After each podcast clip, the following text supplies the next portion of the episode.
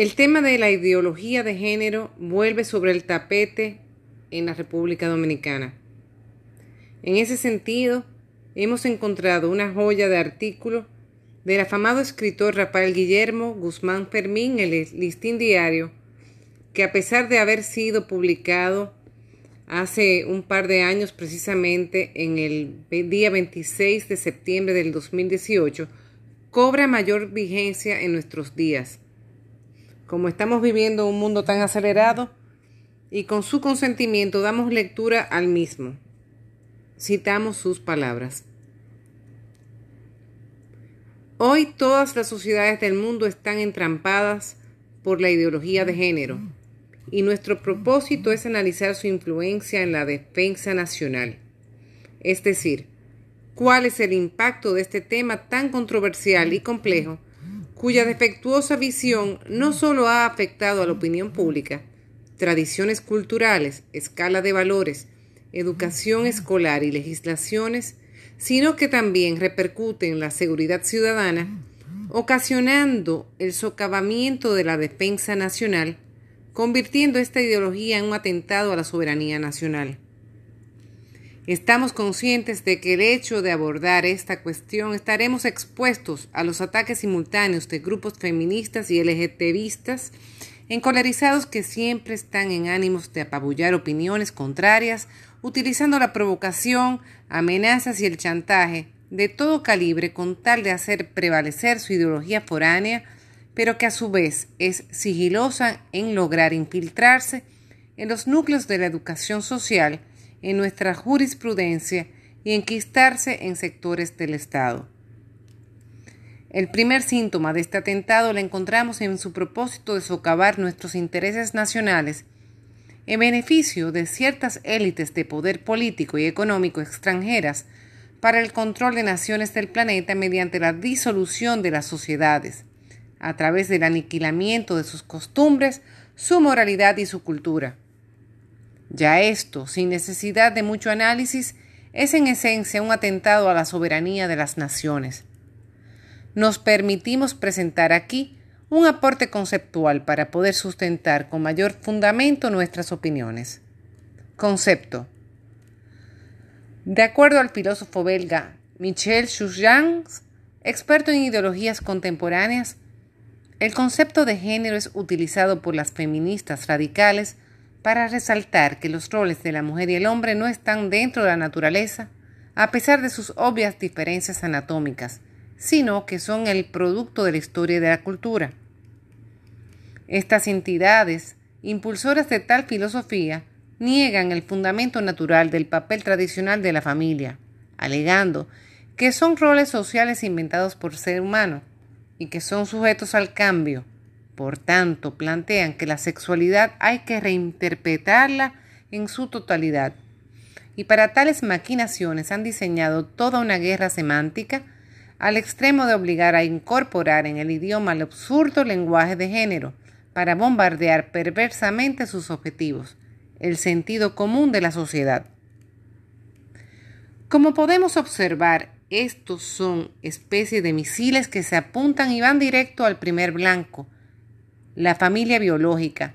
dejando como blanco principal a la misma sociedad que conforman las naciones y su soberanía, con el claro propósito de controlarlas. Según nuestra opinión, el peligro de las naciones de esta nociva doctrina son sus tácticas de infiltración a través de los medios de comunicación, legislaciones y sistemas de educación,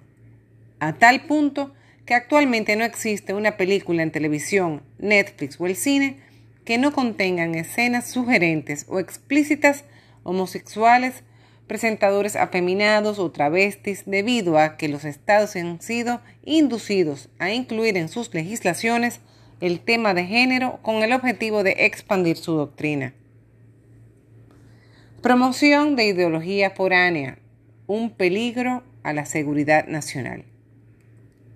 En este punto, su finalidad es desconstruir los cimientos que se consideran culturalmente como naturales, señalando notoriamente que no lo son, sino que son imposiciones culturales para en este momento insertar su concepción doctrinaria de género. Si tomamos en cuenta que estos programas están promovidos y financiados por poderosos organismos internacionales como la ONU, FMI, Banco Mundial, fundaciones como la Ford y ONGs, con la estrategia oculta de una supuesta salud reproductiva y perspectiva de género, como manera de reducir la tasa de fecundidad entre los pobres de países en vías de desarrollo, es fácil deducir y entender que esta práctica se convierte en un evidente peligro potencial a la seguridad nacional de nuestros países, ya que se promueven planes contrarios a los intereses de la nación que deberían trabajar fuertemente en una política demográfica y geopolítica en contraflujo de esta ideología. En el caso de nuestro país, la República Dominicana, la contraofensiva se basaría en promover familias dominicanas numerosas en la frontera, la ocupación de estos territorios abandonados por la presencia viva del Estado, difundir nuestros valores tradicionales que dieron origen a la patria, encarnados en los postulados de las trinitarias, entre otros. Desenconstrucción de valores, alteración de la seguridad ciudadana. Los efectos negativos del cambio de valores, la indefinición del propio cuerpo inculcando al ser humano autónomo que se hace a sí mismo quien por voluntad se autocrea y se convierte en un Dios para sí mismo, ha generado una crisis de valores cuyas secuelas la vemos en el aumento de conflictos sociales, violaciones a la ley, aumento de divorcios y familias vulnerables,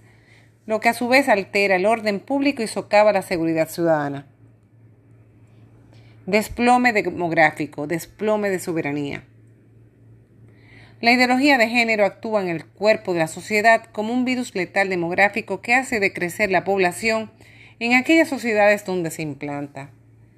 Algunos estudios científicos consultados indican que cualquier nación que esté por debajo de la línea de crecimiento admisible corre el peligro de desaparecer como nación. La República Dominicana está en el umbral de un paciente casi irrecuperable. El ejemplo más revelador de lo que advertimos en cuanto a la desaparición de naciones, su cultura, tradiciones y junto a ellos su soberanía, la tenemos en Europa. Por ejemplo, mientras la tasa de crecimiento demográfico sigue decreciendo de manera progresiva entre los europeos de origen, la de los musulmanes y otros inmigrantes africanos crece una tasa de casi cinco veces ese porcentaje siendo previsible de manera anticipada cuál será el futuro de la cultura, gastronomía, religión y tal vez el mapa político europeo en las próximas cuatro décadas. Es en este contexto que advertimos al país que si continuamos aceptando este proselitismo de adoctrinamiento, con una tasa de crecimiento demográfico descendiente, con un éxodo de dominicanos al exterior de manera ilegal o legal, que sumada a la masiva, descontrolada e indetenible inmigración haitiana, de seguro en pocas décadas estaremos condenados como país y como cultura y la República Dominicana que conocemos hoy habrá desaparecido. Por tanto, creemos que la ideología de género es definitivamente un ataque directo contra la soberanía nacional.